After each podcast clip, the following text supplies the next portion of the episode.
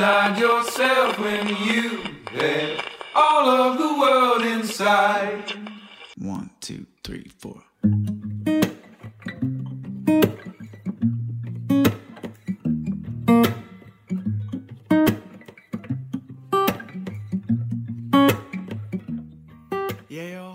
本をめぐって西へ東へ2021年10月28日木曜日本とこラジオのお時間です、えーいつもながらあお相手は想定家の矢作多門と愛の手役岩永聡子さんですはい、こんにちは。こんにちはいやもはいうなんか、この2週間ぶりのペースがうまくつかめなくて久々に山から降りてきたみ した人みたいになってますなんかそうですよね。ちょっと久しぶりに喋ってるみたいそう久しぶりに喋ってる人になってな。う んみたいな。すいません。結。構このところ僕引きこもりがちだったのでなんか、うんうん。さして新しいニュースはないんですけどで ちょっと鼻がズルズルしてるのでお聞き苦しいいや僕も。ねちょっとこのいきなり寒くなったでしょねうほいでもう慌ててなんかセーター出したりヒートテック出したえ。うり、んうん。何週間か前まで扇風機つけてたんだけど 扇風機しまってストーブ出したりね、うんうん灯油買いに行ったりそうねそうそうそうちょっと慌ただしいでぐっとやっぱ夜寒くなりますね京都はねねえ。ううんん。冷えますそね。う他の土地はここまで寒くならないんじゃないかと思いながらも、うん。まああのだからちょっと僕も風邪気味っぽい感じがあり、あ、そうでえす。ーちょっと低出力でね、えー 今日はお二人ともやっていきたいと思います。はい。前回あのアーカイブやったじゃないですか。はいはい。えっと。近頃読んでピンときた本ってね今までのゲストの人が紹介してくれた本を、えーはいのところをもう一回録音を再編集してうん。流しながらコメントするっていう結はい 局でも、えらい長くなっちゃったね、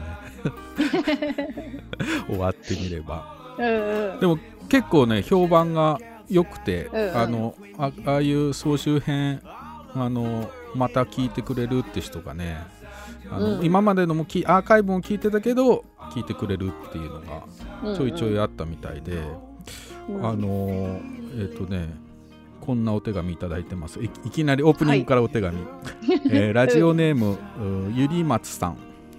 はい。えー えー近頃読んでる本、えー宮本常一伝書鳩のように、渋い。スティーブン・キングおデッドゾーン、うん。どういう組み合わせなんでしょうね、えータモンさん岩永さんこんにちは。ほんとこラジオを愛するほんとこもんながら初めてメッセージします。嬉しい。いつも生では聞くことができないのでアーカイブで楽しんでいます。前回の放送近頃聞いてピンときた本総集編良かったですね全アーカイブを聞き終えるのが寂しくて大切に少しずつ聞き進めていたのですが先日とうとう全ての回を聞き終え少し寂しい気持ちでいたところの 総集編でした。全部聞いたのに総集編はまた面白くとうとう、え2巡目のほんとこラジオを聞聞き始めています2020年4月に始まったほんとこラジオはコロナ禍の日常を残しているようなところもありますね。初めての方で東京アラートの話をされているところなんか、ああそんなこともあったな。あれは何だったんだ、うんと。とか自分のこの1年半の生活を思い返したりしています、うんうんうんラジオの運営大変なこともたくさんあると思いますが楽しんでこれからも続けていただけることをリスナーとして心よい願っています。またメッセージします。というね、えーはい。二ゆりまつさん。2巡目に入るすごいね結構ですよこれ多分あの総再生時間数で言ったら、そうですよねうん、。このご56回分、もう一回聞くってね、うんうん、そうですよね。なんか貴重な人生をそんな風に していいのかっていう 気もしないでもないけど。二巡目はちょっとそういう気もします。うんでもそれ聞いてもまたね、うん前回のピンときた本良かったよっていうのは本当うんうんありがたいですよね。はいうん。私も本か買いました。この間のアーカイブ。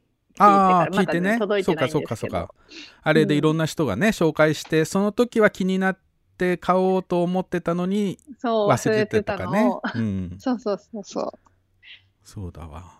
そそれこそ1年越しのみたいなのもあったかもしれないですよね。そうそうそう。う。ん、それをまた積んどくしたら どうなっちゃうんだろうっていう気もするけど。もう塩漬けになっちゃ塩う。でも本はね読むべき時に読むものですからね。そうですよ。うん、だから、読み始めた時がそうそう読み始めた時が新刊っていうね。そういうことね。うんどんな古い本でもね、うんうん。と思いますけどね。あのーなんか確かにこのね1年ぐらいもういろもうだいぶ前のことのように思えちゃうんだけどさ。うんうん。あのいやまさに昨日昨日ぐらいのニュースかな。あの、例のアベノマスクがそうそう。大量に出土されたっていう この介護施設向けで1億4,000万枚あったうちのうん8,200万枚ってもうよくわかんないですよ。わかんない。なんかどれぐらい、段ボール箱何箱分なんだろう。ねえどのぐらいの量なのかってそれにね去年の夏8月から今年の3月までで保管するだけで6億円っていう。もうなんか。それもさ、おかしくないですか？うん。おかしいよね。6億もうんかかる。すっごい高級な倉庫に入れてんじゃない？いやいや、ほんとほんと。だって、本屋さん、あの本屋さんっていうかうん出版はい社のさ、はいはい。倉庫うん、とかだってそんなかかってないじゃないいやいやそりゃそうだ。だよ、うん、いくらなんでもね。うん。まあこのは8 8200万枚っていうのがねどんな量なのかもうほんと想像つかないのもそうだし。つかない。ちょっと、でも計算すればわかるかもね。うんまあそうね。面積と面積ね。まあ少なくとも本なんかよりねマスクピンピラピンだからそうでしょ、う。ん、全然置けるよね。圧縮すればね、この6億って何？6い億銀座の一等地とか。いやそういうのなんてあれだけどそれでできることいっぱいあるよね。本当に。本当ですよ。いや、なんか今日ツイッターで、うん。あの、アベノマスクのおお金があれば、うん、全国の。小中学校の、うん。そう、給食費全部タダにできるいやいやそうだよね。そういうことだよね。いや本当なんかこうもあのもう怒りですよ。一官僚の思いつきでさ 始めたものがさ。だうちの妻は保育園で働いてるじゃないですか、うんうん。でやっぱりこの保育園向けにその一般に配られるよりちょっと前だったのかな前後して、うんうんうん。あの配られたんですよね布マスクが。うんだけどあの保育士結構まあ女性の先生が多いけどその女性の先生でも,、もう小さくてきついしちょうど時期的にも暑くて、こんなのしてうん。保育できないって言って結局 あの普通のねマスクでやったっていう。そうそうそう、うん。でそその後ね布マスクもそんな。効果ないんじゃないかといろいろさ、あれね、散もうすでに言われてましたよ。そうだよね。あのアベノマスクの前から。ううん。んで布マスクの効果ないっていう。その後ももう国会議員が最初のうちね何人かしてたけど最終的には誰もしてないっていう。あれもちょっと面白かったですよね。えなんか、首相元首相も。そうそうそうあれほんとひどい。あれがねでも、ね。去年の話でしょ？そう、260億かけて。だからこのさ8200万枚をさあのー今度ほら選挙あるじゃないですか、うんうんうん。あの投票所で配ればいいよね。そうするとさ その時の嫌な嫌な気持ちがさ思い出されて。そうだね。じゃあ 投票前に投票前にそうそうそう配られてさ、うん何だったんだご自由にお持ちください的な感じで誰も誰も手をつけないみたいなね。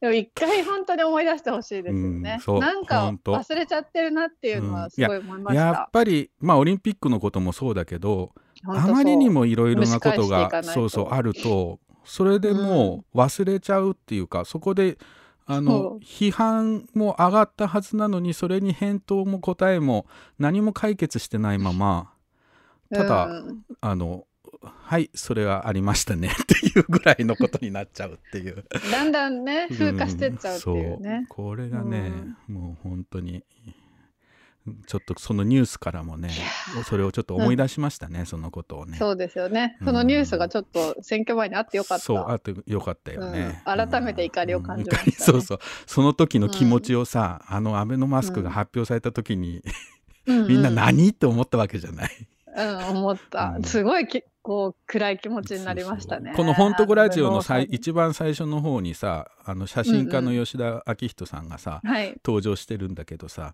彼がさ、うんうんあのちょうどね今年であ去年だけどね10周年なんですよって写真家始めてねうん。10年目の記念にねあの政府からねマスクがもらえるっていう ブラックジョークを 言ってたんだけそうだったっけ？どそうそうそう、思いうん覚えてない。そんなこともね 言ってましたけどねまあね武田砂鉄さんのうちにはまだねマスクが届かないっていう、そうそう。話はありますが。それもね、不思議ですよね。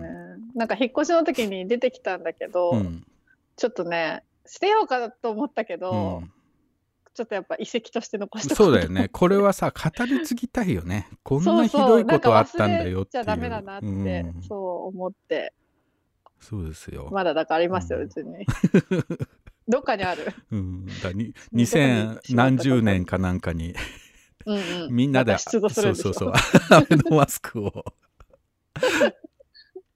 まあまあそんなこともねあります。まあこういうふうはに1年、うん。ね1年も超えてますけどやってるといろいろなねあのことがまたアーカイブ聞いて思い出すなんてことがあるんじゃないでしょうか。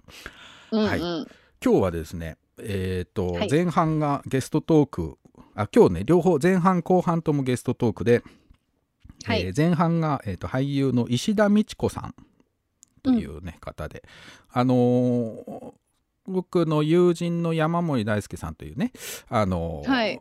役者の人がいて彼が、あこの「本当ラジオ」もでもう一瞬話したよね。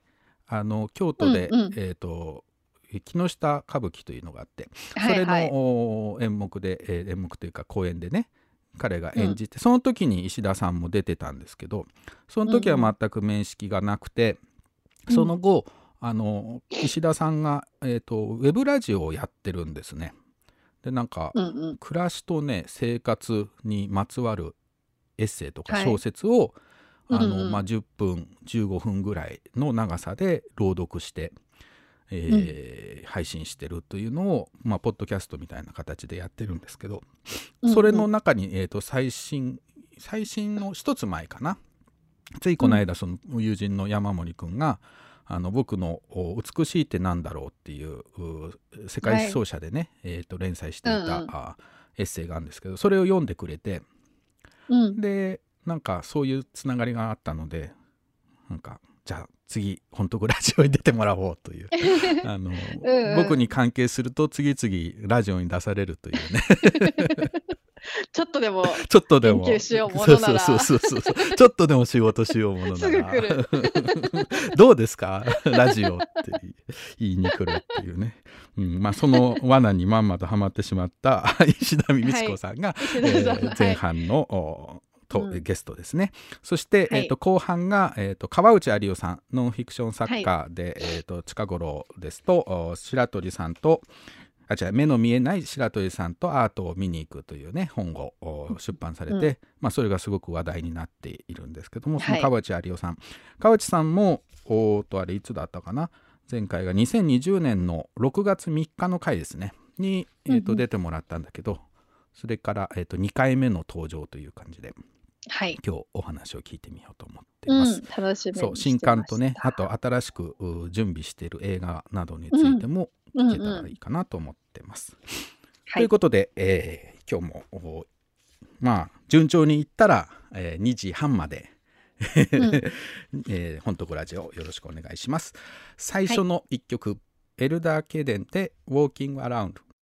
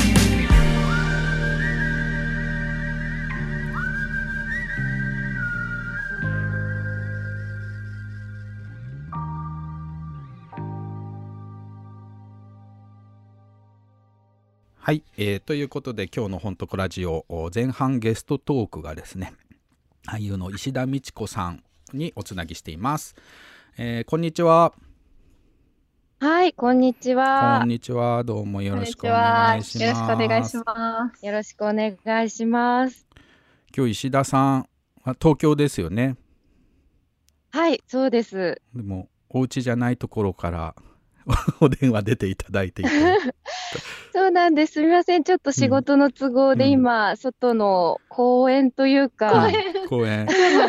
ちゃんとベンチがある公園ですか、はい大丈夫？そうあ、はい、あの、木の下にベンチがあってあ、近くになんかサッカー場とかんバスケットボール、なんか、うんはい、とか、あとちょっと工事をしていたりするので、いろいろあ、あの、環境音があるかとは思うもんですが。結構、静かにはい。い、い感じですよ音は、うんよかったで す。よろしくお願いします。お願いします。ね雨だったらねどうしようとかいろいろ言ってたんですけどね 雨降ったら公園からできないから、そっか。うんうんよかったですよね東京は気持ちよい秋晴れですうね。んうん結構ね近頃曇ったり雨降ったりが多かったんでなんか気もいいですね晴れてるとそうですね。うんもう、あの、貴重な洗濯日和で洗あそうで濯してすよねきました。あ いいですね、生活情報が、いいですね。生活情生報から入るという。あの、はい。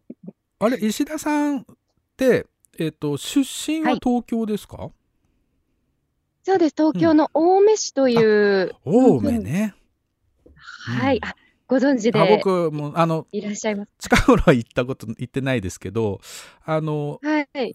青梅に友人の家族がいて結構ああの小さい時とかよく行ってなんかはいしいたけ狩りとかね、しに行った思い出がありますね。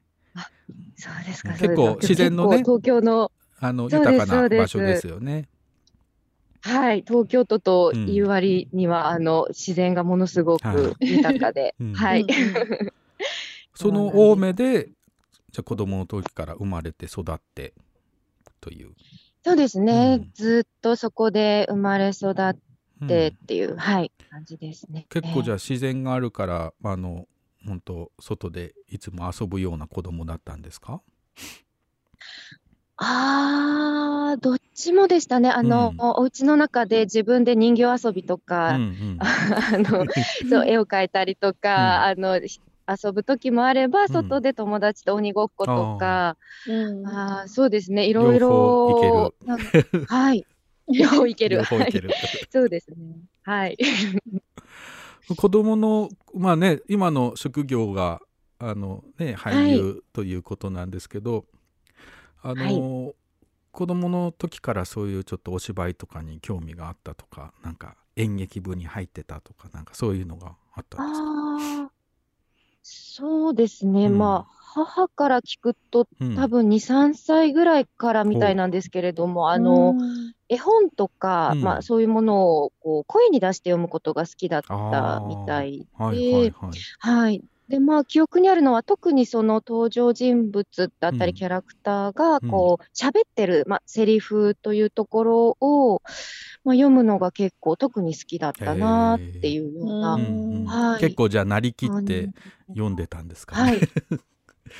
そうですね。うん多分、そうだったと思います。えでもあの結構ひなんかいろいろだと思うんだけどうちの子なんかも、はい。あのなんだろうなそういうふうに本読ん本を声に出して読んだりね朗読したりとか歌ったり踊ったりって好きなんだけど結構人,、はい。人前に出るとすごい恥ずかしくなっちゃうっていうタイプなんですよね。うんうん石田さんってうんうんどうでした？結構人前子供の時から結構社交的に人前であこう、えースイッチ入っちゃう方。あ、なんでしょう。あの、性格的にはうんもう、あの、小学校多分中学年ぐらいまで、うんあの、ものすごく人見知りで。あの、仲のいいその友達だったりには、まあ結構横柄な態度をしていたみたいなんですけれども。そうなんですか。おい。横柄って。そうですね。ちょっと冷たいみたいな。ちょっと言葉あれですけど、うん 結構そうですね、男の子とやり合ったりとあか、ーまあ、あの、か勝ち気なところもあったみたいなんですが、うんうんあの、初めましての特に大人の方に会うと、うんもう一言も喋れなくて、もう親の背中の、ままあ、後ろに回ってももじもじする。はい。うん。そうですねただ、あのその何か法こう、まあ、小学校の授業で国語で、例えばこう、うん。音読の授業があるとかっていう時に、こう、まあ、みんな一人一人刺されて、こう、読むっていはい。はいう時に、なんかこう、あ、石田さんってうまいねとか、うんそういうなんか褒めてもらったような記憶があって、それがなんかとても嬉しくて、ああ、自分は、ああ、こういうのが好きだし、あ、うまいんだな、自分はう、ん。やったみたいな、こう、得意げ。うんう いややっぱ褒めてもらうとねっていう、大きいですよねうん。それね。うんうん大きいですね。うん。それがやっぱりお大きかったなって思いますね。あのねその後まあ大人になって役者になるわけなんですけどそういうはい。芝居の、まあ、役者の道に進むきっかけみたいなものって何かあったんですか？ああ、きっかけ、もともと、まあ、高校の時から、まあ、うん。ダンスだったり、まあ、演劇の、まあ、ちっちゃい同好会を部にしたような形で、こう、小規模なんですけど、やったり、あと、大学でも演劇サークルに入って、こう、活動したりはうん。していたんですけれども、まあ、あの、大学入ってみんな3年生になると就職活動が始まって、まあ、あの、結構私の大学は教員になる、あのまあ、方が多いはいはい、大学だったんですけれども、まあ、そういう教師の方になる子もいれば、ん。普通に就職活動をして、うん。いろんなあの一般の企業に入る子もいればっていうような状況の時に、一回、あの、まあ、声の仕事つながりで、こほう。う、アナウンサーは、どうかなとかって。はい、うんそうですね、思って、こう、ちょっとアナウンサーの、なんでしょう、うん。スクールみたいなのに少し通ったこともあったんですけれども、うーんその時にそう、あの、言われて印象的だったのが、うん。あの、アナウンサーのお仕事は、こう、あなたの、こう、情感とか、うん。感情とか、うん。あの、そういう表現ではなく、うんある、まあ、言葉をそのまま、まあ、情報としてちゃんと伝えるっていうことが、うんまずは大事なんですよと。うんうん。あの、そこを、まあ、きちっとやってくださいねって、うんうん。あの、言われたときに、あーなんか自分がやりたい、うん。そのこととはちょっと違うかもしれないとうんうんうん。思って、うん。で、それでそうですね、こう少し演劇サークルから離れ、離れてるとか、外の世界を見ようと思って、こう、まあ、演出家の方のワークショップですとか、うん。いろんなその劇団だったりの、えっ、と、まあ、養成所のあるような劇団の公演を見たりとかうん。して視野を広げていくうちに、うん。あ、一回ちゃんと勉強しよう。っあていうふうに思って、ーそうですね。それで、まあ、大学卒業して文学座の、あの、まあ、研究所というところでうん。1年俳優修行をしたっていう、うん。すいません、ちょっと長くなりましたが、そこがきっかけになってますうね。ん。その文はい。文学座っていうのは、あの僕もね、あのいやあれいつだっけ？それこそ2年2年ぐらい前でしたっけね。あの文学座のねあの公演のチラシをデザインさせてもらったんですけど。そうですよね。メモ、メモリアルね。メモリアルですね、うん、あったんですけど、あの文学座ににそこに行きたいって思ったのはなんかやっぱりそういう文学座の芝居を見てとかそういうあったんですか？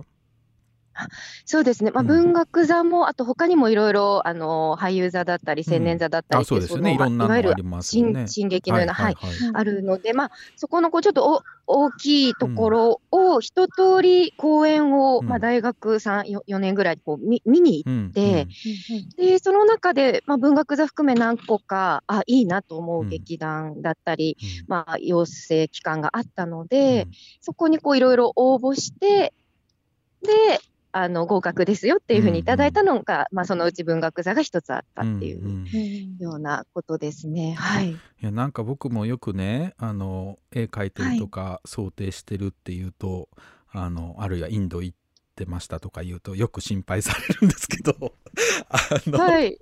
なんかこう役者っていうのもあのあまりこうガッポガッポ稼げるような商売ではないと思うんですけど なんかそういう不安とかはなかったんですか？ああ、そうですね。長期的なそういうあの目線から見ると、うん。あの、あった方が良かったんだろうなと思うんですけど、あの、もうそ当時はまあ20代、まあ大学卒業したての前半っていう、まあ若さの勢いもあって、うんまあ私はこれがやりたいんだって、やりたいことやれるっていうことで、まあ親は、え、教員になるんんじゃなかったのあかとか、そうだよね。そ父か。らは。のそうですね。教員他のね 人たちは教員になるような そうですね。そうなんです。あの、言われたんですけれども、うん。いや、私は、あの、これをやりたいんだっていうことで、まあ、うんうん。自分で、まあ、アルバイトして貯めたお金で、はい。そういう養成所なりにも行くからっていうので行って、うんはい、っていうので、もう、あまりお金のこと情を熱に突きを動かされて 走っていったという感じなんですね。うんうんはい、ちょっと向こう見ずに走って行っておりました。今あの基本的には舞台を中心に、えー、と活動されてるっていうことですよね。そうですね、うん。舞台が多いです。まあ、うんうん。あとは、まあ、最近、まあ、ナレーションだったり、ね少しずつ映像の、うんはい、お仕事もちょこちょこという感じなんですけれども、はい、そういう感じで活動してます。そこから行くとなえ何年ぐらいになるんですか、その役者の道に入って。ああ、えっと、厳密に、まあ、そのうん。1年間の、おっと、研修の期間を終えて卒業したのが、まあ、22ぐらいですので、えー、13年？うん？うん。13そうですね、今35ですので、うん。はい、うん。もうそれぐらいそうか。なりますね。はい。その13年間まあいろんなことねあってこのその話を この短時間では聞けないんだけど、あのそうですね。まあそういうねいろいろ難しいことしんどいこともあるいろいろあると思うんですけどそれでもはい。この役者を続けたいっていうこう面白さって何ですかね、ああ、面白さ。もともとは好きだとか楽しはいいっていうところから始まってはいるんですけど、うん。今思っていることの一つとしては、こう、何か自分ではない他者だったり、まあ他の方たちの生き様だったり、うん。うん。考え方だったりを想像することのできうん。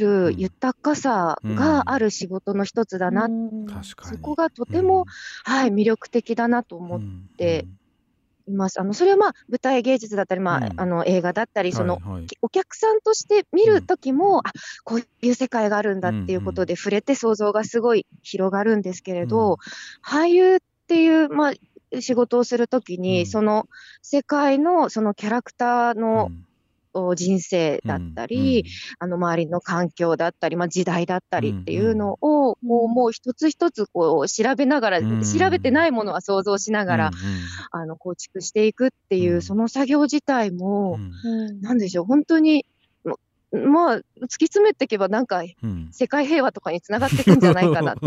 いやそうですよね。すごい大きいこと言われてい。て。うんうん。いやいやいやいや わかります。よ。ううん。んだ結局その役者でその役が来なければ、あのね知りようもないことであるとかそのあこういうふうに暮らしてる人たちがいるんだとかね、きっとうん。はい。ねいっぱいあるんだろうなと思うんですけどね、うん。そのね。他者のへの想像っていうのねそこがいいですね。面白い。そこが面白いというかそのなんかやりがいもありそうな感じしますね。うん。うんそうですね。本当にものすごくやりがいがあるまあ正解もきっとないだろうし、うん。本当、本当そうですね。うん。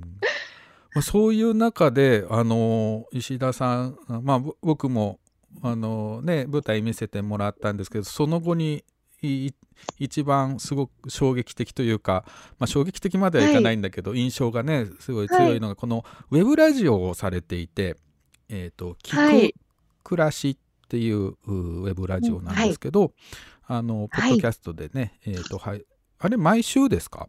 に配信してえるっと、え第2、第4金曜日の夜あそうかそうか。8時からですね。うん。はい。でなんかこう生活とかエッセイ、えー生活暮らしにまつわるエッセイとか小説を朗読するっていう番組ですよね。うん。うん。はい。でなんか前後に石田さんのちょっとフリートークもあったりゲストの人が来そうたりですね。ね。これはい。どうしてこんなラジオを始めようと思ったんですか、ああ、もともとラジオは好きで、うん。あの、AM、FM、結構もう毎日かけて、まあ、はい。聞いているんですけれども、で、えっと、朗読ということも自分の中で今までずっと、まあ、ライフワークというようなことで、その、まあ、音楽をやられてる方とコラボレーションしたり、こう、料理人の方とちょっとコラボレーションしたり、あとはまあ自分で単独で、まあ、ちっちゃいカフェとかバーで読ませてもらったりはい。みたいなことを、はい、うん。していったんですが、まあ、コロナ禍ということもあって、ね。なかなかそういう、うん。はい、場所ライブ場所がが開ね催できなくなって、うんはい、うん。そうなんです。で、その時に、まあ、ちょっと朗読の配信をしようと思って、何回か、その、まあ、あの、ある作あの、まあ、規制の作品うん。をこうちょっと朗読したりっていうことをうん。うん YouTube で載せたりしてたんですが、うん。まあ、コロナ生活がこう長くなっていくと、う んはい。なん。なんと言いますか、こう、もう物語を読むうんというか、ももうその現実が今も物語のような、はいなもうちょっとはい、現実が物語超えちゃってるようなねところがありますよね。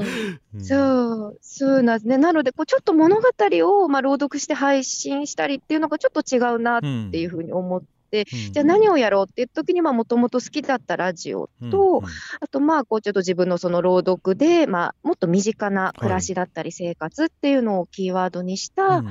作品を、まあ、あとは俳優仲間もこう、ちょっとうんうん。ゲストとかでこう巻き、巻き添えといいますか、ええ参加していただいて、巻き込み型で、そうですね。うん、巻き込みにしてう、ん。やれたらいいなっていうふうに思っうんうんて始めました。結構このねあの今まで読まれてきたやつもそれぞれおす、はい。なんか絶妙な感じで僕すごいラインナップが好きなんですけどね。あありがとうございます。ん。あの本当いろんな人あのえっ、と最新のやつは林芙美子さんの「活気の実」かなっていう、うん。うそうですね。あれなんですけど、宮本百合子とかあとあのはい。北大路魯山人とかね、はい。岡本かの子とかね、まあ、いろんな結構幅広くあの、はい。ね、登場するんですよね。あのこれはなんかあれですよね。あ青空文庫とかその著作権の古いものから選んでるとかですか、そうですね。うんなるべくそこはちょっと気をつけようと思って、うんうんあの、青空文庫さんの方で載っているものを、うんうんまあ、私が読むときは選ぶようにしています。うんうんいうんはい。やこれぜひねあの、まあ、聞いていただきたいんだけど長さもちょうどいいですよね、この本当に「ほんとこラジオ」が毎回ね2時間ぐらいになって しまって。うん。ちょうどね10分15分ぐらい。まうん。あ長くてもそうですね。15分ぐらいですよね1回がね。そうです。まあ、20、2、30分ぐらいまではあそうそうゲストゲストのね人が来るとちょっと長くなってあのうん。はい。まさに前々回のうんゲストがあの山森はいさんがね、僕のうんエはいッセイを読んでくれたけど、それが一番長い30分49秒っていうそうそれではあれでしたね山森さんが僕が書いた文章を読んであの石田さんがうちの娘が書いた文章をね読んでくれたんですよね。うんうんはい。ツタさんのところを読あれませて。すごい良かったですよ。ありがとうもうなんございまかす。すあ半分恥ずかしい感じもあって自分が書いた文章を誰かが読んでくれってなかなかないじゃないですか経験として、はい。うんでもなんかあこのこの人いい文章書くなと思いましたね。なんか朗読でこう生まれ変わるっていうか本当なんか、うんショートムービー見てるようなあの短編小説のなんかいい短編小説が映画化されたみたいな 気持ちで聞ける。聞けましうん。たさすがプロと思ったけども。ありがとうございます。これはあのラジオ自体は今後もずっと続けていく？つもりでそうですね。かまあ、あーと一応目標として1年間うん。っていうことで、えっ、と、来年の春ぐらいまで続けていけたらあなと思って、うん。はい、うん。います。またいろんなこうゲストの人が登場してしたり、そうですね。うん。石田さんがはい語ったり、いろいろうん。はい。やっぱこの物語まあ物語ねあの小説もあるんで物語ではでもあるんだけどこの暮らしとか生活っていうところにこうピンポイントで言ってるのがすごくいいですよね。だからなんかあ聞いててなんかきつくないっていうかうんうんうん。結構自分の暮らしにも似たような言葉が転がっててそれがこう読まれてるような感じもして、うん。なんかしながら聞くにもいい感じがしましたね。あーあー、ありがとうございます。もうなんか、いや、あの、まあ、身近なものっていう時に、暮らしとか生活って、うん。もう誰でも共通するもの、うん。うん、もう人間もそうだし、まあ、あの、お犬だったり猫だったり、もうみんな、こいやなん。かはい、あの、まあ、生命の営みみたいな、あの、ところがあるよなと思って、うん。そうですね、そうやっておっしゃっていただけると、なんか、うん。ああ、そうだなと思って嬉しいです。うん。ありがとうございます。あのいやもうどんどん時間経ってくな。ゲストのね人たちに近頃読んでピンときた本というのを紹介していただいてるんですけど、あ何かありますか、近頃読んだ本で。はい、ほんと、えっとですね、4コマ漫画なんですけれどお4コも、マ漫画？新しい。新しい、あ、よかった。あの、はぐちさんはい。という、うん。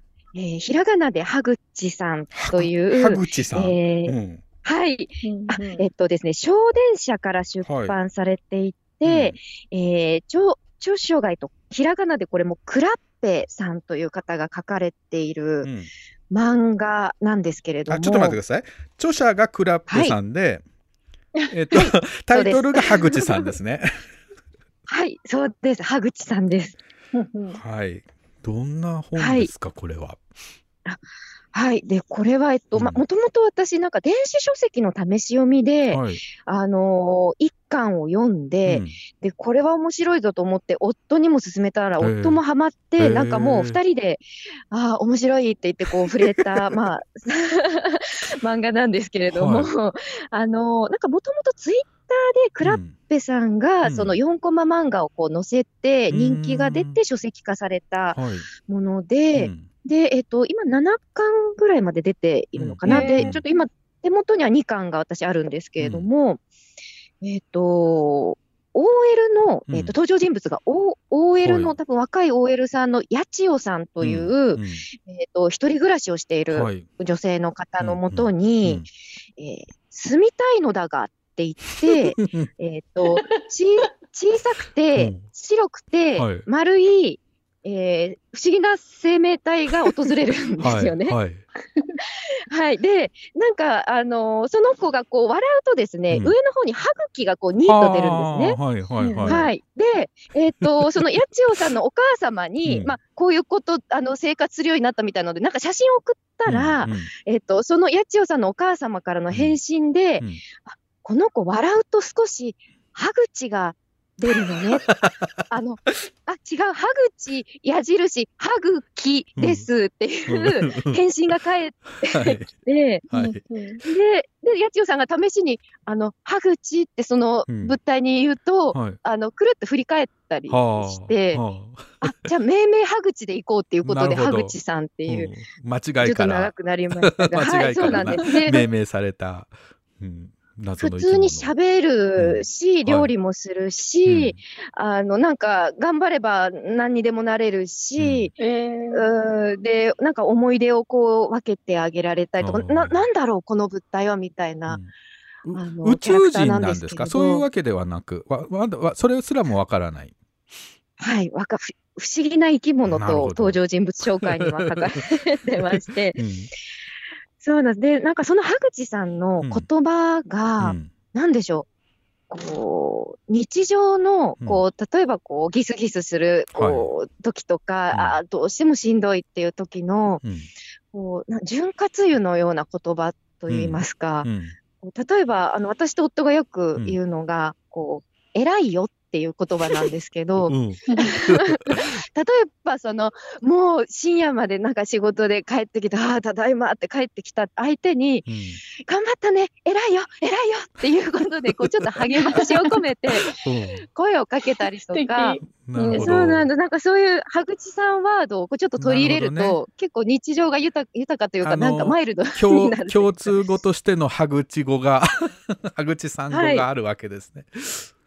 そうですね、うん。こう雨が降った時に、雨めって言ったり、ああのなんか、ポニャーニャが届いてる、ポニャーニャお届けとか、なんだろう、ポニャーニャってみたいな、なんか不思議な言葉のセンスがまた妙で、はい、うん。とても面白いなとな はい、なんかむか僕が子供の時あったあの足部ってありましたね。なんかごまアザラシと少年足部。ね、うんうん。ちょっと今それを少し思い出したけど、ねなんかあれもはい、ね突然やってきたな半分謎の生物みたいなところからなんかそれがちょっと読んでる人の生活も なんか和ましていくみたいなね漫画だったけど、うんちょっとそれの現代版みたいなのかなって今聞いてて思ったんですけどね。うんうん、確かに。だ結構これお話としてはその日常やっぱり生活というか日常の物語でこの羽口さんがちょいちょいなんか絡んでくるみたいな感じですか？そうですね、もううん基本的にその八千代さんがもう働いて、もう疲れて、行ってきますって言って、かもうただいまって疲れて、もうなんか、もうすぐにバーンってこう寝ちゃうぐらいの状況で、羽口さんがお帰りって言って、こう夕飯を用意してくれてたりとか、なんかそう、ちょっとね、あの、癒癒されるような、うんまあ、存在でもありますね。クラッうん。ペというね 漫画家のの人が書いてる羽口さんですね。小電車からですね。い、やちょっとはい。これやっぱ漫画だから読んでみないとねわかんないですね、うん。うんぜひね手に取ってみたはいいです、あぜひ。の次にもし会う時にはじゃあ羽口さん風に やり取りが石田さんとできるかもしれない。そうですね、うん。ぜひ。楽しみにしてます。はい、ちょっとお時間いっぱいになってしまったんですがお知らせって何かありますか？はい、はい。えっ、とですね、えー最近ちょっとご縁あって少し音声ガイドで参加させていただいている展覧会はい。がありまして、うん。それをちょっと、はい、あの、お知らせさせてもらえたらと思うんですけれども、えっ、とですね、東京の渋谷の、うん。えー公園通りギャラリはい。ーというところで、うん。えっ、と、今もう開催中の展覧会うん。うん。で、えー語りの複数性うん。という展覧会なんですけれども、えっ、と、会期があー12月の26日までうん。で、えっ、と、入場無料で見ることができます。うんでえっ、と、これがまだ私ちょっと開催、その前の展覧前の準備風景うんうん。を作品見させていただいたので、ちょっと全部は見られてはいないんですけれども、なんかこう、写真だったり、模型だったり、うん。絵だったり、映像だったり、音だったりって、じゃあいろんなジャンルのこういろんな作家さんの、はい、そう、作品が展示されていて、うん。で結構なんでしょう、こう、見る側にも想像する自由さというか余白のある作はいは品い。なので、うん。結構その捉える方もこう、複数性のあると言いますか、うー面白みのある作品が展示うんされています。そこはい。の音声ガイドを石田さんがナレーションしてる。そうですね。うん。はい。と、あともう一人、あの、俳優の大石正弘さんという方と、で、ちょっと音声ガイドだったり、ん。なんか、えっと、作品のちょっとした朗読をはい、うんあのーお手伝いさせていただいたりっていうので関わらせて、はい、うん。もらってるんですけれども、なんかこう、作品の中でも、あの、うん例えば、こう、まあ、写真家の川内凛子さんという方が、はいはいはい。うん。あの、始まりの日っていう、あ、ご存知です。か、あの、うん。その写真絵本を、始まりの日という絵本を出されて、うん。で、なんかそれを、こう、目の見えない方が、うん。その作品に、ま、触れて、こう思った、ま、ことを、例えば言葉だったり、うん。ま、言葉以外のことで、こう、ちょっと表現して、うん。それを、あの、展示していたり、うんですとかうん。そうあとは、なんでしょう、えっ、と、ドロー、スコアドローイングという手法を用いて、なんう、音聞いてそれをこうイメージしたものをこう五線譜に絵を描いていくみたいな。へえーで30メートルぐらいあるうん作品なんですけれども、え。なんかそれを結構抽象的なうん。もの、色合いもいろいろ様々なものを使っていて、でそれをずーっと眺めていくと、なんか一つこう旅をしたような感覚にもなるような、そうなんです、面白い。小林沙織さんという方の作品だったり、うん。他にもいろいろな魅力的なうん。作品が展示されていますので、あの入場無料ですので、うん。ねもしよかったら、あのお近くに、ね行きはい、僕も東京にいたら 行ってみたいですね。はい。語りの複数性っていう展示ですね。はい、はい。はい。じゃあぜひね関東お住まいの方は行ってみてください。はい、はい、ありがとうございます。なんかちょっと時間がオーバーしてしまって、すいません。この後ね予定もあるのにあのいえいえ、また今度ゆっくりおはい話しさせてください。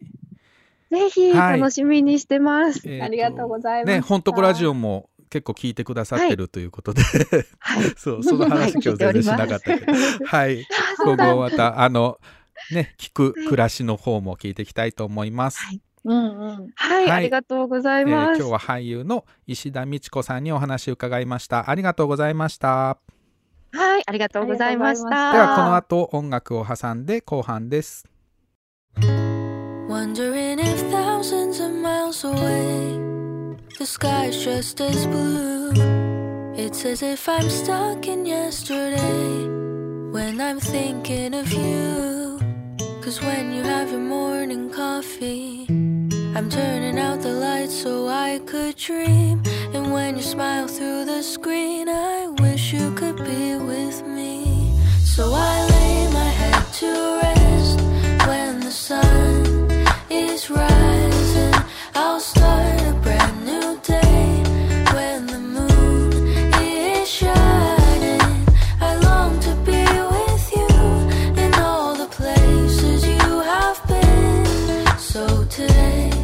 time traveling.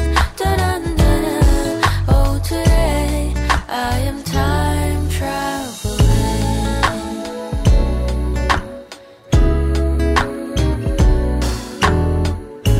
And every time that you are closing your eyes, I will be beside you. And my heart will glide across the miles to fly right dive into the traffic, the echo of your voice is all I hear. I'm never tired of your laughing so far, but ever so near. So I lay my head to rest when the sun is rising. I start a brand new day when the moon is shining. I long to be the places you have been. So today I'm time traveling.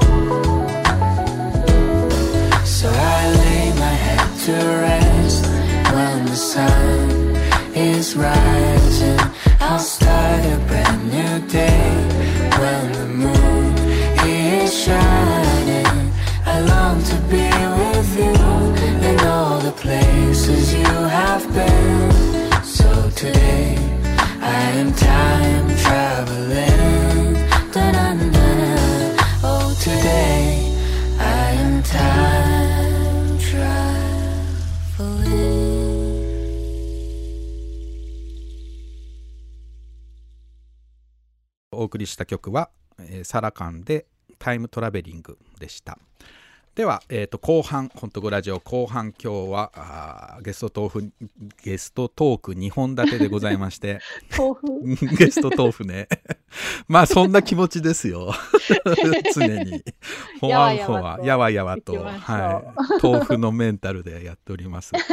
えーゲストトーク、まあゲストトーク、えー後半はノンフィクション作家の川内有夫さんにおつなぎしています。こんにちは。こんにちは。どうも、こんにちは。川内さん、2回目、二回目っていうか厳密に言えば、もうちょっと細かく出てるんですよね。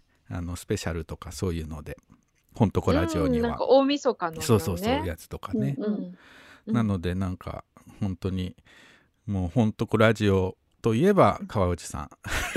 川内さんといえばほんとこラジオみたいな、もうそういう、そんな感じになってきてますけど、おなじみの感じはありますけど、今日は東京ですよね。そうです、はいなんか、編集をされてるとかって聞いたけど。そうなんですよね。あの武蔵小金井のうんとある一室で、うんあのずっと映画の編集をまだ続けていて、うんうん。今日も絶賛編集中でした。もう今日5午前午前中からずっと？うん。朝から夕方まで。うん。いや大変そうですよね映画の編集って、うん大変だけど面白さもありますよね。ううんうんうん。だってまあ文章もそうだけどうん。答えが合ってないようなもんじゃないですかななんか2人でねやってるってなんか行きつ行きつ戻りつしながらやってるのか 相当大変そうだなと想像するんだけど。うん、あのー目の前にものすごい大きくプロジェクションしていて、壁に、白い壁に。で、そこを見ながら、ああだこうだ言って、いやう、んここちょっとつながらないねとか、うんこう、違うカット入れたいねみたいな言って、一つ一つなんかやっていくっていう感じで。うんうんあのまさにねあの川内さんの最新刊「えーと目の見えない白鳥さんとアートを見に行く」あの集英社インターナショナルからね出てる本ですけどうん。この本の、おまあ、最後の方がうん。あの三好さんとのねあの一緒に映画を編集してるシーンが結構出てきますけどね、うん。あのこの本えっ、とはい。目の見えない白鳥さんとアートを見に行く、うん。な長いね。そう タイトル長いね。いろいろな略し方。白鳥さんとアートとか、白鳥本とか、いろんな略し方されてます。どのどの略し方がいいですか？ああ、白鳥さんとアートっていうのが公式らしいです。あそうなんだ。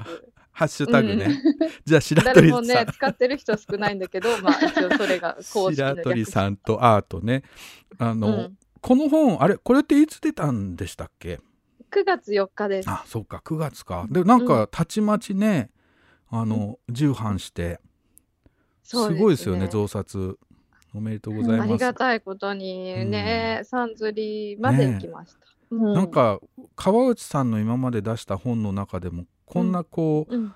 あトントン拍子で増刷するってなかったんじゃないですか、ないない、その通りです、まさに。なんかフィーバー来たみたいな。全然もう、いや、いやもちろん川内さんの本どの本も素晴らしくて僕大好きなんだけど、うん。ちょっとこうあのその初動でそんなポンポン話題になるようなものとは限らないので、なんかこうね今まで。この間あの「本当ラジオ」出てもらった時は「晴れたら空に骨巻いて」っていうね、うん。あのいろんな人の弔いのお話をまとめられたね、やつの文庫版のお話を結構したんですけど、うんそれなんかもうすごく僕大好きな本でいろんな人に勧めてるけど、うんあのうん。まあ出ていきなりね増刷みたいな話ではなかったので今回のこの白鳥さんアート 白鳥さんとアートは、どう どうなっちゃったんですかね？どうしてですかね、ねえやっぱり見えないっていううん。人、世界っていうのに興味がある人が多いのか、うん。ちょっと私もね、あの、いや、絶対売れないだろうと思ってたんですよ。もういつも通り、もう定石通り、なんか話題になったりしないだろうと思ってうん。にすごいびっくりして、うん。そう。だからあれ？おかしい。なんかいつもと違うみたいな。結構この本がもう出る前から、まあいろんなね、うん。あのゲラを読む書店募集してたり、SNS なんかでもね、あの話題作りをされてたんだけど、うん。うん。もうなんか本屋さんでもかなり評判がいいですよね。そうですね。なん、うん。ね、理由はちょっとわからないけど、やっぱり美術館と、えっと、うん目の見えない人っていうのが、大ちょっと不。思議な感覚っていうのもうん。あうり、ん結構、あの、入り口と出口が違う本ですね、みたいに言う人もそうねいて、うん結構意外、想像がつかない本っていうか、うん。中身がね、うん。うん、そういうのもあるみたいで、うん。それは言えてますねこの本ね。入り口と出口が違うっていうかあの、うん。最初身構えていたものとか想像してたものと全然違うところにたどり着いちゃうっていうかなんか旅っぽい感じもありますよね。なんか見知らぬところに連れて 来られちゃったっていうかあれこんなところだったんだっていう、でもすごいそ最後爽快なんだけど、うんううんん。自分もね、あの、書きながら、うん。この本がどこに行くかっていうのは全然わからなかったんですよ。はいはいうん、だから同時進行でうん。美術鑑賞しながらその都度面白かったことをメモしたり書いたりしながら進んでったんですけど、うんうん。これってどこに行っちゃうのかなうんみたいなのがずっとあって、うん。で本のあの最初初めにはないんですけど、はい。初めの代わりにうん。ちょっとバスにみんな乗ってったみたいな、うんうんうんあの記述があって本当にそういう気分だったんですよね。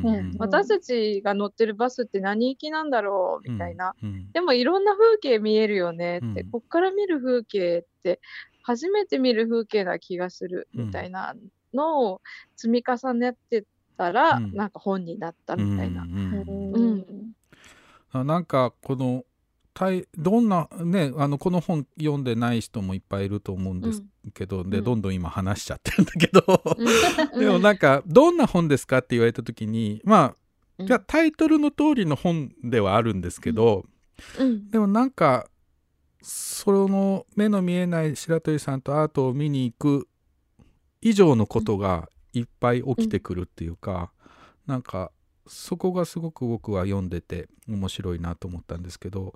あそうだ、うん。僕も出てくんですよね、そうなんですよ。うん。忘れてた、ちょうどうん。真ん中ぐらいの章でうんうん。第6章っていうね、あの興福寺奈良の興福寺でうん。仏像に仏像を見るっていううん章でね、タモンさんも気軽にね誘って。そうそうそう。タモンさんのでもおかげであのねワークショップというか、鑑賞ツアーが実現そうして、うん。あのね奈良の図書情報館うん。えっ、と県力してくれて。奈良県立図書情報館です図書ね。情報館、うん。そう。が協力してくれて、うん。あのみんなあの10人ぐらいが参加するちょっとワークショップ形式みたいな、うんうん。ゆるい感じのねみんなで仏像見に行こうぜみたいな会が、実現して。あれほんと貴重な体験でしたね。面白かったし。あのうん、白鳥さんがあの,、うん。あの時僕初めてお会いしたんだけどうんうん。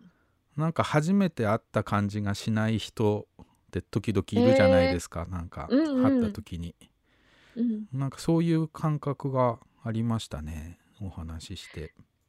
そっか、うん。なんかやっぱり白鳥さんと会うのにこ結構緊張しちゃったり、うんうん。気を使いすぎちゃう人もいたりするんですけど、うん。そうタモンさんはすごい自然体で、あのね僕もねいつか目が見えなくなるかもしれないみたいな。言ってた言ってた。うん。そうずっとね僕子供の時からうん。いつか目が見えなくなるっていうのを信信じていてっていうかそうなるに違いないと思っていて、うん。なんか子供の時目閉じてね家の中の,、あの家具の配置を覚えようとかこう、うん。無駄な努力をしてたんですけど。そういうね、うん。変わったなんか妄想というか想像してる人ってなかなかいないから、もうあのね絶対タモンさんとは一回は一緒に見たいなっていうのはもう思ってて、あの時奈良で実現して本当にそう良なんかね本当にあの、うん。まあその後し白鳥さんねうちあの、うん。なんだっけ「ほんとこラジオ」にも出てもらったしあの、一緒にねえっ、とあと鑑賞会してるマイティもうほんとこラジオ出て。うんうん。三好さんもほんとこラジオ出て。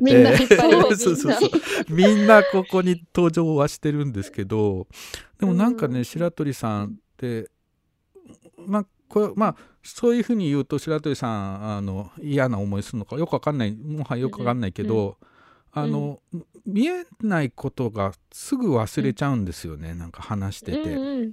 なんかこの間うちの子もすごい白鳥さんが大好きで、うん。あの岡山でね白鳥さんに会ったんだけど、で一緒に、うん。あの UNO とかね展示のついてるうん。UNO があって、それで一緒に遊んだりしてんだけど、うん。なんかこうトイレとかあのこうあっちだよとか教えてあげて、うん。でなんかパッて電気つけようとするんですよね、ででも白鳥さん電気つけなくても大丈夫だからってマイティが言って、うんうん。うちの子あそっかみたいななんか そうだったっけみたいな。そのうん。見えない、うそのね目の見えない人になんか優しくしてあげましょうとかなんかうん。こう手助けしてあげましょうみたいなのを、あの考えなくなっちゃうというかあのそれでいて、でも別に厳しくしてるわけもなく 普通になんかわーはーって笑って、あの話ができる相手なのかなっていううんうん、そうそうう、ん。そうね、もう本当に忘れちゃうときあって、私もしょっちゅう忘れてると思うんだけど、だからもうちょっとね、気を使えよみたいな。そうだよね。噂があるんですけど、あれ、白鳥さんなんでついてきてあ、そうか、そうかと思って、ごめんごめんっていうのがね、うん。結構まあまあしょっちゅうあって、それぐらいなんか、あの、目の見えない白鳥さんと後を見に行くっていうタイトルなんですけれども、最後読み終わったら目の見えないがなくなるといいよなって確かいうにね気持ちもあるんですね。うんうんうんそのタイトルは、なんか気持ち悪いぐらいこううん。はっきりしたタイトルなんですけど、うんうんやっぱり、あの、いろんな意味もあって、うん。やっぱり目の見えない白鳥さん、うん。白鳥さんは目が見えない。うん。だけど、他の目の見えない人とはまた違うじゃないですか、うん当然ね。うん。そう。だから、目の見えない人とアートを見に行ったではなくて、うん。あくまでも白鳥さんの物語だっていうのは言わないといけないなと、うん。そうだよね。他の人ではない。うん。そう。で私たちは私私は私にしかなれないし、うん。白鳥さんは白鳥さんの人で最後はただ白鳥さんとアートを見に行った、うん。それだけの話になればうん。いいなっていう思いは思ってました。ううんん。なんかついね白鳥さんを盲人代表みたいにしてうん。喋りたくなっちゃうけど、白鳥さんは白鳥さんなんだよねっていうのがこの本の結構あのなんていうのかな、盛り上がりというかこあのいいとこですよね。そうね、うん。だからわ私たちはやっぱり時にそういうふうに当てはめてしまったり、うん。自分も当てはめられることですごく気持ちが悪いのうに、ん。相手を当てはめてしまうこともあって、うん。そういうものから逃れたいって思ってる人も多いはずなのに、うん。相手にはそれを求めてしまったりみたいな、うん。そういううん。関係もちょっと考考えたらいいなって。そう、うん。だから結構いろんなねテーマを含んだ本なんですよ。そう。ぜひねももっとどんどん読んでもらいたいなと思うんだけどね。うんうん。でも反響はね。すごいいいでしょ、あの普通の読者の人からも。いいんじ。ゃないかって、うん。そうですね、なんかうんいろんな人が感想を上げててくれて、うんうん。なんかその自分の中の偏見に気づきましたっていう人もいれば、なんか見方が変わったとか、うん美術館に行きました、うん行きたくなりましたっていう人もいるし、いろんな反響がそあります、れあるね。この白鳥さんのこの本読む、あとの本読むと、ちょっと美術,、う美術館普段僕あんま行かないけど美術館に行きたくなるんですよ、うんうん。なんか誰かと行きたくなるっていうか一人じゃなくて、うんううんん、その感じがねもうありましたね。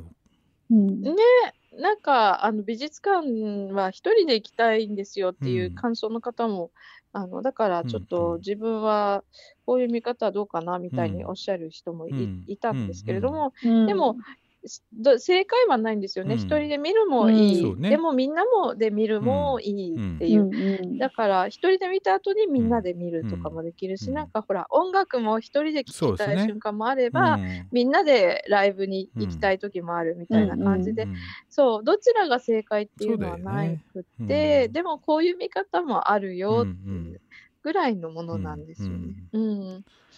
まあだから本当にあのこの今の結構じ時代っていうかこの12、年のこの社会の空気感っていうか、うんうん。結構みんな真面目にやらないといけない 感じがあるじゃないですか。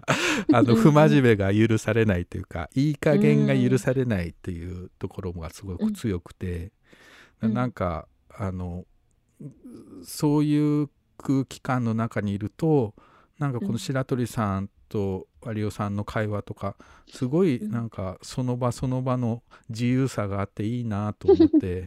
うんうんなんかタモンさんもほんわかしちゃうんだけどね。うんタモンさんの爆弾発言も、ね、爆弾発言あれ結構あって、みんななんかわーって思うみたいで、うんあそこはね、なんか、結構一番面白かったあのショーがっていう方もいますね。うんあ岩永さん読んだんでしたっけ？うん、読みました、読みました。どうどうでした？よかったです。なんか、やっぱり私、か川内さんのうん、文章が好きって思いましいいよね。た。うん、なんか、ぐいぐい行く感じがもう、すごい良かったですね。ああ、本当ですか。は川内さん節がうん。堪能できました。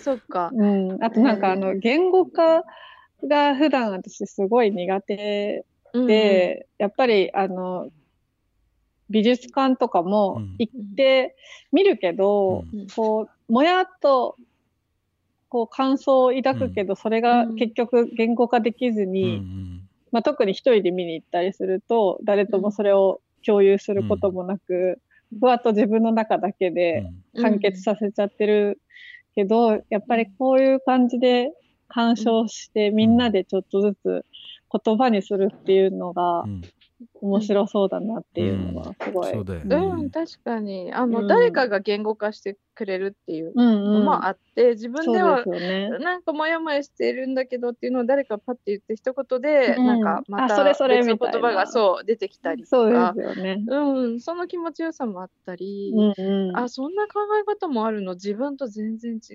うこともあるし、そうですよね。うんいやーそう。そうだよね。人とね今、うん。会話しにくい時代じゃないですか。なんか 会って話すことが良くないって言われてた。うん。ね、うん。この1年半ぐらいそれが続いてきて、でもそういう中でもまあなんとかあの私たちはこの会話による鑑賞っていうのは続けてきてはいるんだけれども、うん。うん。みんなねだから話すとすごいすっきりしたみたいな。本当に楽しかった みたいな。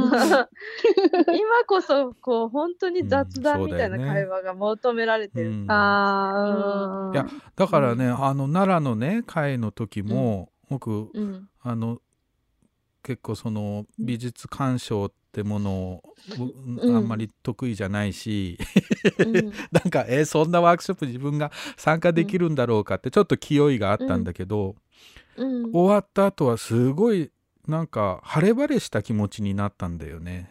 うん。うん。うん。なんかその日にね初めて会った人たちじゃない？言ってみれば、うんその人たちがなんか仏像を見てあれこれ言ってるうちになんかみ妙に気心が知れてくっていうか。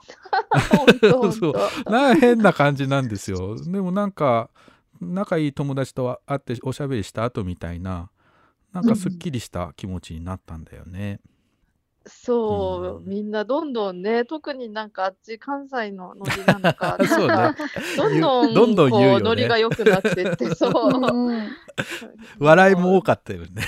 笑いもすごいあって。だ幸福なんか寺の仏像の前であんな笑ってる人たちいないんじゃないいない、もう。本当に、すごい盛り上がってね、うん。あんなにそう、仏像がこんなに面白いと思わなかったね。みたいな発見もあるし、あーうん。ね。そう、それがね、もう本当にずっと積み重ねられてる、うん。この2年間、うん。そんな感じなんですけど。うん。まあそのね前後からずっとうん。作っている 作っているという、白い鳥というね、うん。あのドキュメンタリー。まあこれもあの最初からドキュメンタリー映画を作ろうと思って作り始めたわけではなくて結構軽い気持ちから始まったんですよね。そうです。もう、うんうん。最初もう本当に5分とか10分とか、うん。そういうこの言葉でね、あの文章で伝えるのが難しいその空気感みたいなね、うんうん。そう、それをちょっと伝えられるような動画が作れたらいいな、みたいな、イベントとかで見せたり、何かに使えるかなという感じで、まあ、そうん。の、三好さんっていう友あの大学時代の友達にうん。頼んで撮り始めてもらったのがきっかけで、まあ、よもや自分がね、こんなに入り込んで作ることになるなんて全然想像もせずに、そう。まあの映画はね作りずっと撮りたいっていう気持ちはうん。あったにせよ、まさか白鳥さんという題材でねあのうんドキュメンタリー映画を作るとはね。思ってなん。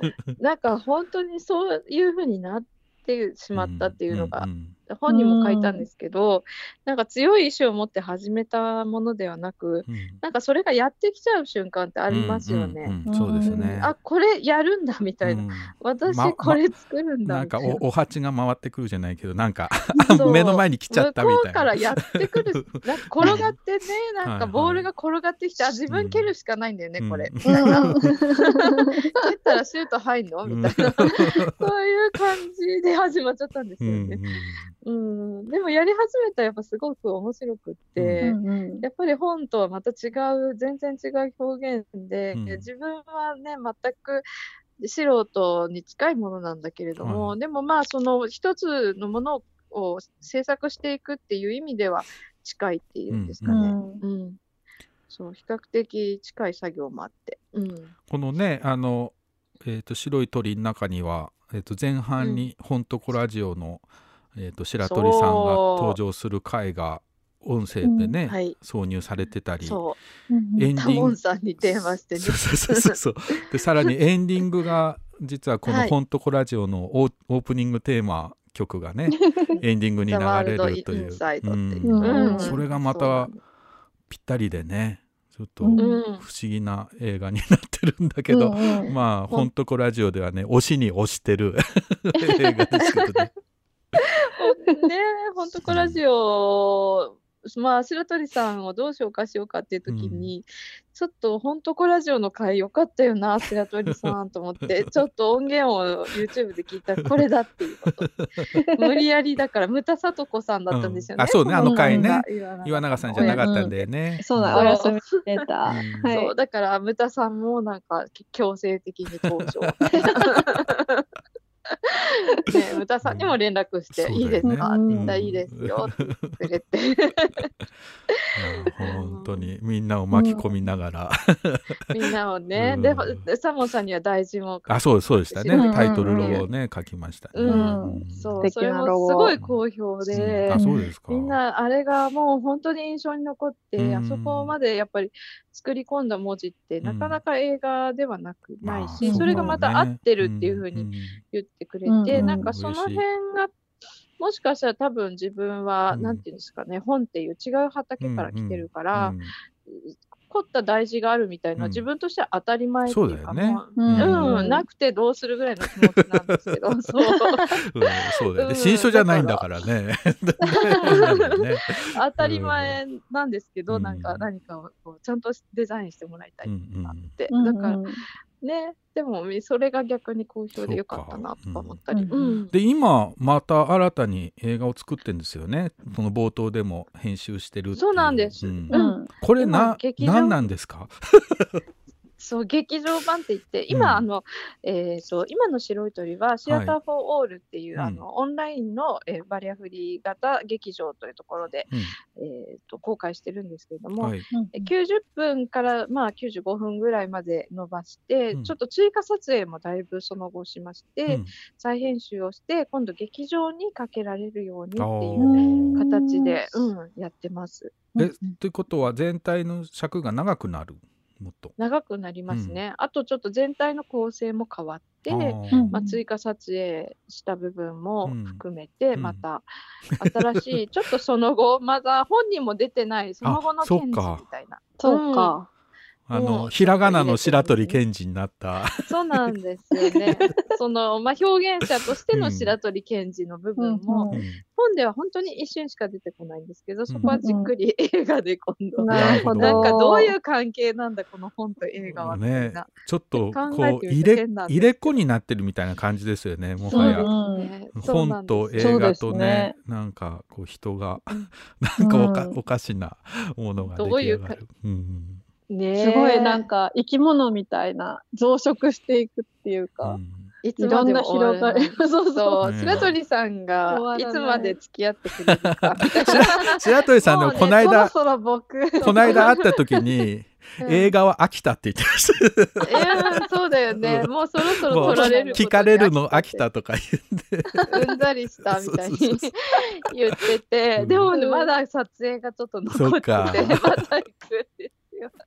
ごめん。これ今のその予定としてはあのいつぐらいにこの劇場版完成するんですか、一応編集を年内までにあの終わらせて、うん。で一応新年からはうん。いろいろかけていける。劇場公開に向けての準備を進なるほど。めて、うん。なんか夏ぐらいにはうん。できたらいいなうんみたいな感じなんですけれども。楽しみですね。同じタイトルも変わっちゃうの？そうすると。うん、ちょっと変えようかうなんとは思ってるんですよね。うん、うんまたちょっとタモンさんに相談しなきゃ。あの 時間をねあの取っていただければ、大丈夫です。そうですね。本当だ。早く言わないといけない。この間なんか結構ねあのそれの助成金の問題だったっけ？なんかでうんすごいスケジュールでしたよね。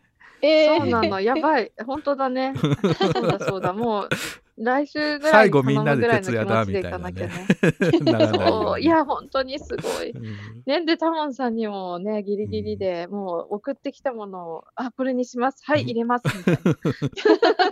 そう。ぐらいの感じで。そうなんかでもあのこれの、えー、と白鳥さんとアートの本の中で、うんあのもう最後うんうん2人がめちゃめちゃ徹夜して、あうの編集をしてる時に、うん。うんあと最後エンディングのなんかうん。あのテロップの書体を変えるのなんのって書いてあって、あこれ僕が、なんかあのパイロット版みたいに見せてもらった時に、うん、あのこの最後のテロップのサブタイ、あの字幕みたいなやつの書体ちょっと変えた方がいいんじゃないですか、とか言い始めてうん 完全に仕事増やしたよね。ねでも良くなるんだったら、うんとまあまあことんやりたいみたいそうだけどなところもあるからうんね。なんかそれ読んでねあこれこれで なんか彼らのそうそうそう睡眠時間削っちゃったんだってちょっとね心が痛みましたけどね。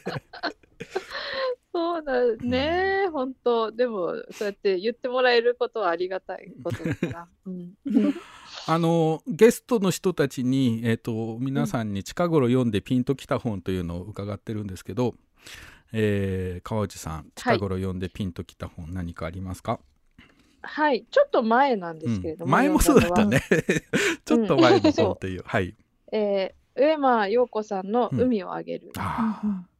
これはね。今年の初め頃うん。に読んだと思うんですけど、うん。うん。本当に衝撃を受けた一作で、いろいろ考えて、素敵な本いっぱい読んでるんですけど、はいはい。でも、これ以上衝撃を受けた本っていうのはうん。今年やっぱりなかった、うん。自分の中では。うん。あの非常に柔らかい文章なんですけれども、読んでいくと胸が苦しくなるような瞬間があったり、悲しい一緒に悲しがったり、うん。であのなんかどういう構成なのか全然わからないような不思議な本で、うんうん何かのゴールに向かってってるような感じもないままにこうん。うエッセイが連なっていく、うんそのなんかそれが心地よく進んでいくんだけど、うん。もうでもやっぱりあそうかそういうことなんだなみたいな発見もあって、うんうん。なんね、なんか何かのこうこれを伝えたいみたいな目的を持った本っていうのは世の中にいっぱいあるじゃないですか。うん。うん。だけどそういう感じもしないんですよね、うん。この海をあげるは。うん。本当に上間さんの心情をうん。時々で伝えてったらこの一冊になっうん。ねた。なった。そうんうん。うん。うんそう。っていう感じがね、なかなかない本だと思ったんですよね。うんそう。で、私もこの本を読んだ時に、うん。あ、そうか、本ってこれでいいんだって、別にこれ、これこれこういう内容のものを書きますうん。とか、そういうふうに、あのノンフィクションってそういうノンフィクションがはいはいはい。多いんですよね。そうですね。そう。まあ、きうん。企画的な考えでそう。いきますよね。うんそう。うん。で、初めにがあって、うん。こうでうん。こうでみたいな。あ、でも、全然こんなもううん。いいんだ、いいんだって、なんか、その枠がね、うん。外れる感じがあったんですよね。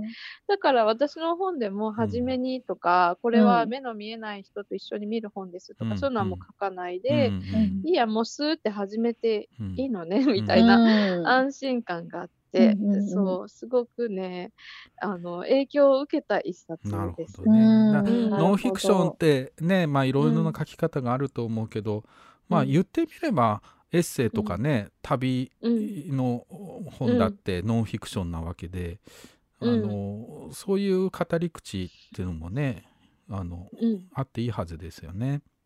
うん。そうですね。そう。だからノンフィクションなのか、エッセイなのか、はっきりしないような本ですけど、うん。でも今、ヤフーノンフィクション大賞にね、うん。あの本屋大賞にもノミネあーあそうかトされてる。そうですよね。うん。うん。ので、うん。ひっそりと心ではうん応援してたりして。今後のまた川内さんの新作にも影響があるかもしれない。かもしれないぐらいですよね。うん。本当に素晴らしかったと思います。うん。あの映画以外にもあれですよね。今後いいろいろでも考えてることはあるんでしょ？本の本の方で。ああ、えっ、と、本ですか、うん。まあ、ゆっくり始めていけばいいかなって思う。なん そんなにすぐに、まあ、せかせか、うん。うん、やらなくてもいいかな。あの、うん連載、小屋っていう連載があはいはい。りますね。熱風にやってた。うん。ああそっそれかが、来、次の号で最終回なんです。よ。そうなんですよね。うん。あれ小屋を作る話ですよね。まあそのまそう、まだけ丘の上に小屋を作るっていう、本当にシンプルな話で、自分たち家族が、まあ、3年間ぐらいかけてうん。作ってきた小屋の物語なんですよね。まあ、小倉平久さんっていうあうん。の発酵デザイナーの友達の家の敷地のいあ持ってる敷地の一角に建てさせてもらってて、まあ、平久くんもちょっと出てきたり平久の家族も出てきて、なんかいろんな人が出てきて一緒に小屋を作ってきたその記録っていうのがあって、それをまあ来年はまとめようかなぐらいのど。うん。楽しみ。うん、楽しみにしてます。うんはい。えっありとがとうございます。他にお知らせ事があれば何かここで告あ知。そうですね、明日あのイベントがあ明日？って、はい。あそうなんですよね、えーあの日の風景について話す書くっていう、あのあーなんか。オンラインのイベントはいはいはい。動画があって、うん。えー、と夜7時からであのいろんな人から文章を募集していて、うん。私なんか普通のなんて普通のっていうかあの書き手じゃない方が書く文章っていうのも実はものすごく好きで、うん。あの最近で言うねあの東京の生活史とかあーはいはいもありますけれども、はいそういうふうにんこう普通の人の普通の日常みたいのが、あのものすごく好きなんですうんうよね。ん前から。で、そういうのをあの集めて、うん今回、河村陽子さんっていはいう編集者の、うんうんえで、2人でそれについて話えそうっていう。ーちょっとラジオっぽいですね。うんうんうんラジオっぽい。そうちょっとラジオっぽいかもしれない。だからねラジオ的なノリでやってみようかっていう感じで。うんうんうんうんうんああんまりあの楽しみ。深くその中で、まあ、自分たちが好きな本も、の話もしたり、なんかこのまさに海をあげるとか、はまあ、うん。断片的なものの社会学とうんか、うんうん。そういう自分たちが読んで影響を受けてきたあの本についても紹介しながら、うん。読者の人の文章についても話す。ラジオ番組ですね。まあ アクラバティックなイベントがありまして、はいえそれはどうやって検索すればたどり着けるのかな？そのそうですね、えっ、と、早知年だって、カタカナで早知年だで、うん。あの、あの日の風景について話すで、なるほど。多分出てくるし、うんはい。うん私もこの後じゃあツイートします。そうですね。川内さんうのん。ツイッターなどでも、うんこれですうんみたいな感じで。あのうん。書かなくてもう書く方の締め切りは終わっていて、でもうあとは聞くだけうんなるほど。なので、うん。もし聞きたい方がいたらぜひ申し込んでください。はいわかりました、うん。うん、いやーもう本当あっという間の、本当です。ね、30分は超えてしまいましたけどあ 超えましたえか、うん横に三好さんもいるんですか？いますよ。おお。話しますか？一言、なんか。はい。一言、はい。こんにちは、三好です。こんにちは。こんにちお疲れは。様です。はい。どうですか、編集？んあの、編集2回目の。2回目ですね。気づいたら、まだまだ大海原をさまよってる感じさまよってるはあります。けえ、ど。今全体のパーセントでいくとどんくらいできてるんですか？パーセントで言うと、どれぐらいでしょう ?5%? え ?50% じゃなくて？いや、全然全然50%え、だって年内に編集終えるって言ってましたよ。うん。それは決まってる。そうか。大変ですね。うん大変だ。いや、でも楽しみにしてますので、あの、はい。あの体に気をつけながら、睡眠時間は取りながらはいうん続けてください。はい。はい。あ、河内さんに戻っていただいて、はい。はい。はい。なんか親戚のうちに電話してるみたいになっちゃったね。ちょっと待ってね、みたいな。そうそう本当ですうんうんまあ、あの、今後ね、その、えーはい白い鳥劇場版、うんまあ、名前は変わるかもしれませんが、うんそれが来年に出ると。あと、まあ、はい今のね、えー目の見えない白鳥さんと、あと見に行く、うんまだね、読んでない方は、ぜひ読んで、人にも勧めていただけたらと思います。はい。はいえー今日は、えーノンフィクション作家の川内有夫さんにお話を伺いました。ありがとうございました。はい、ありがとうございました。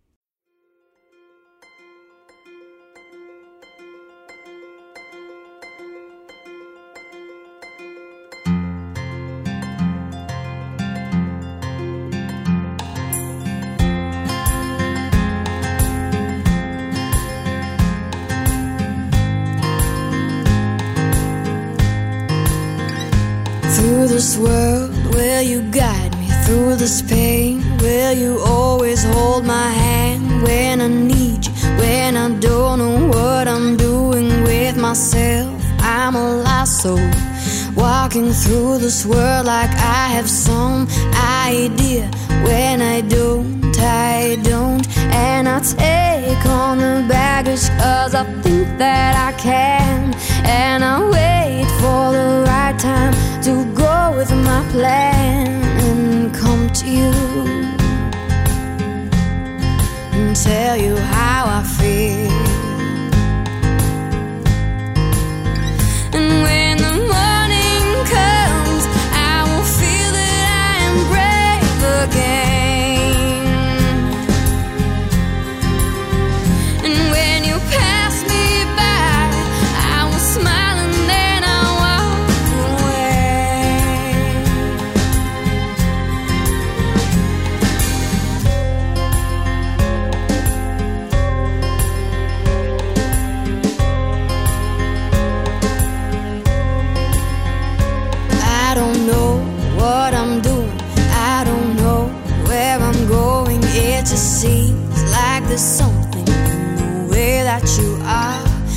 Makes me smile like a drunk. It makes me high like a drug.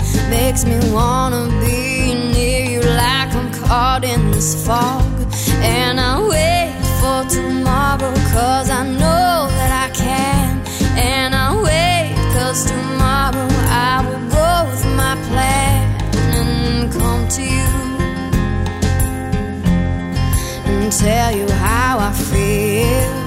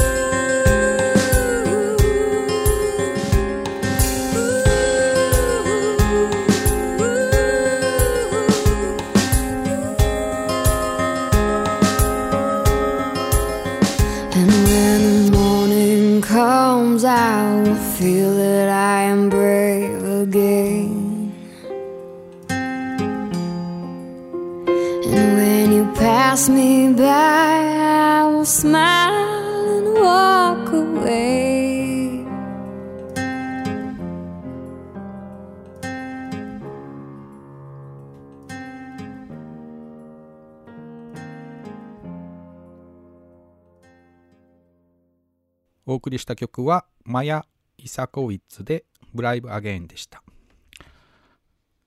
え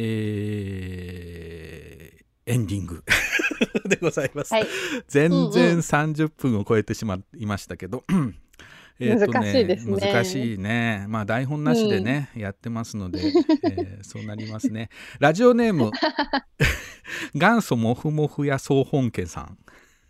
東京都にお住まいですね。はい。近頃読んでる本、東京の古本屋。うんうんえータモンさん、岩永さん、はじめまして。私はこのラジオの影響で始めたと噂の本コタラジオの方のヘビーリスナーです。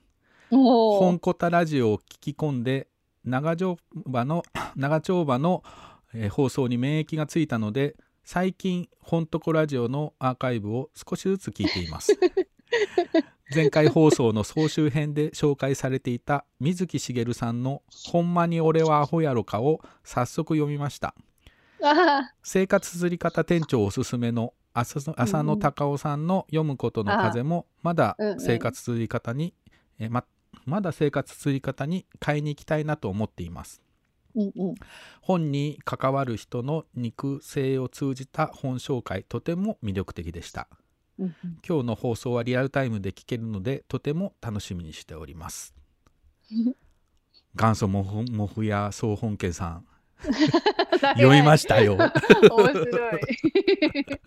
なんそう、もやそう、本家さん。ね本コタラジオからの本トコラジオっていうパターンがあるんですね。あるんですね。うん、ありがたい。さすが姉妹、姉妹番組。そうですね。えーラジオネーム南方さん、大阪の方ですね。うんうんえー近頃読んでる本、三門役者アナーキー伝、あ殿山泰治。殿山泰治のこんな本出てんだ。うんうん三門役者ってね、あのあの人、竹中直人がね、演じてるやつあるよね。殿山泰治の話も、うんそれもすごへーいいい映画だけど。うんえータモンさん、岩永さん、こんにちは。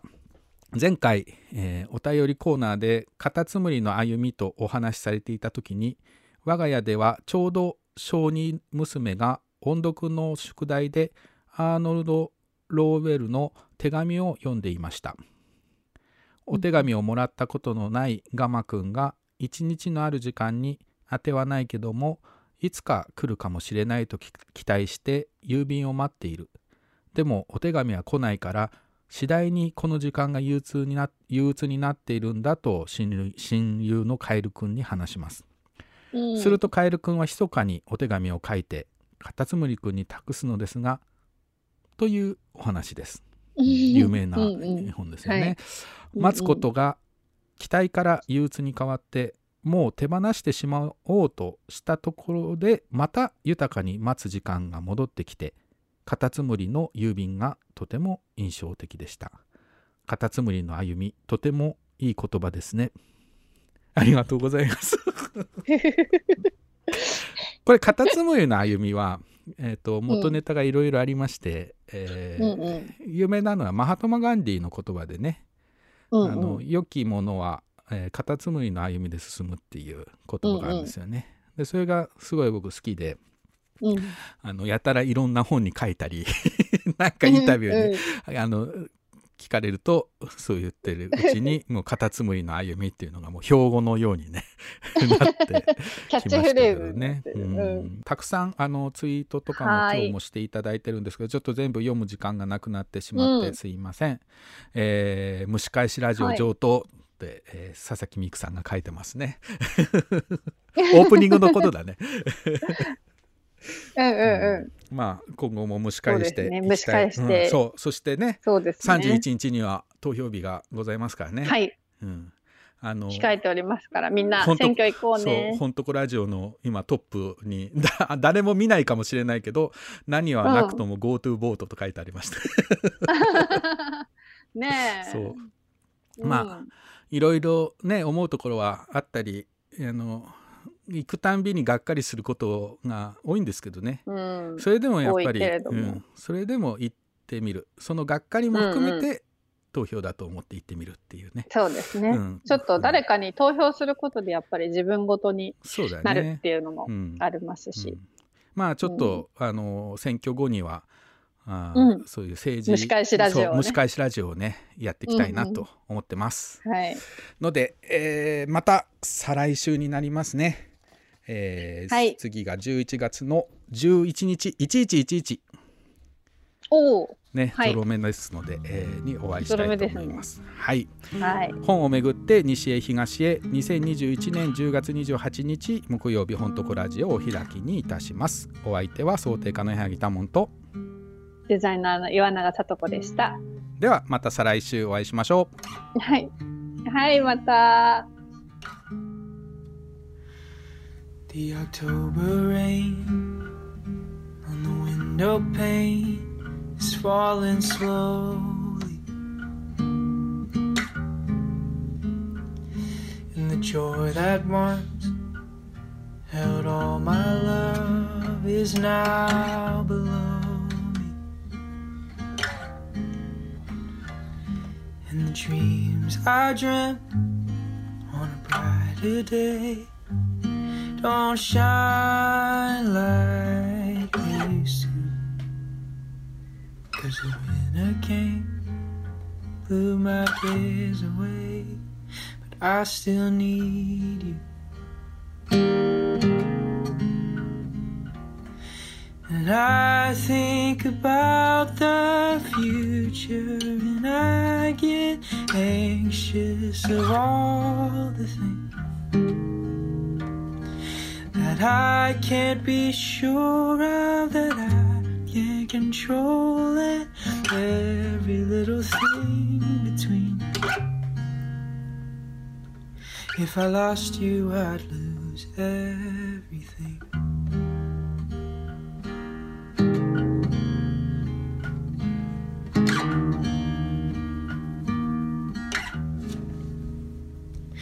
In the city streets, there are those I meet on a journey. To be someone, to be spoken of, wrote down in history. But when the striving takes your soul away, and all security. To say that there's a better way to chase your dreams.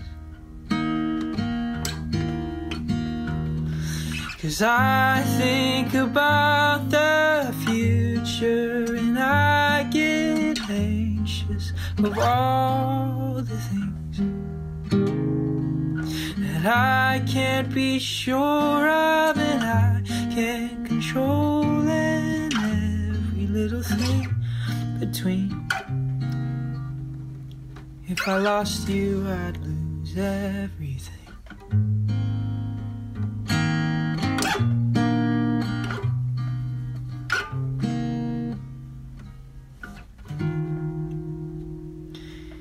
Cause we think about the future and we get anxious of all these things.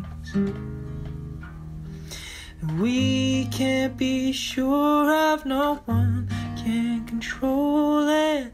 All these stupid things between. Don't lose yourself in everything.